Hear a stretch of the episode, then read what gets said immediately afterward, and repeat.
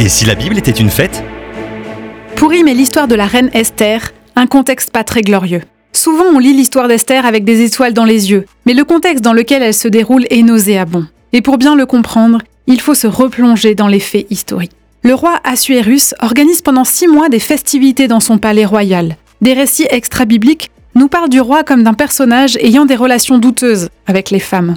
Suite au refus de sa reine Vashti de se présenter devant ses invités, sûrement parce que le roi lui a demandé de venir entièrement nu, revêtu de sa seule couronne dans le but de montrer sa beauté, le roi répudie Vashti. Selon les historiens, le roi part ensuite en guerre contre les Grecs. Le grand banquet qu'il avait organisé avait pour but justement de prouver sa puissance et son pouvoir. Mais l'histoire nous raconte que cette guerre est un désastre naval. Le roi Assuérus confie alors son armée à son frère et rentre chez lui. Seulement, il n'a plus de femme plus de reine. C'est alors que ses conseillers lui proposent un processus de recrutement d'une nouvelle reine, processus quelque peu douteux. En effet, selon l'historien Flavius Joseph, c'est environ 400 femmes qui sont sélectionnées pour tenter de devenir reine. Elles se préparent pendant 12 mois, prennent soin d'elles, de leur corps, avant de se présenter devant le roi. Chacune passe une nuit avec le roi, puis comme elle n'est plus vierge, elle est transférée dans le harem du roi, considérée comme une concubine, une maîtresse du roi. Elle est privée de liberté et ne se présente plus devant le roi que si ce dernier l'appelle. Elle ne peut pas non plus épouser quelqu'un d'autre. En effet, selon la culture perse de l'époque, si quelqu'un couchait avec une femme, une concubine du roi, cela signifiait qu'il prétendait au trône, c'était donc un adversaire du roi.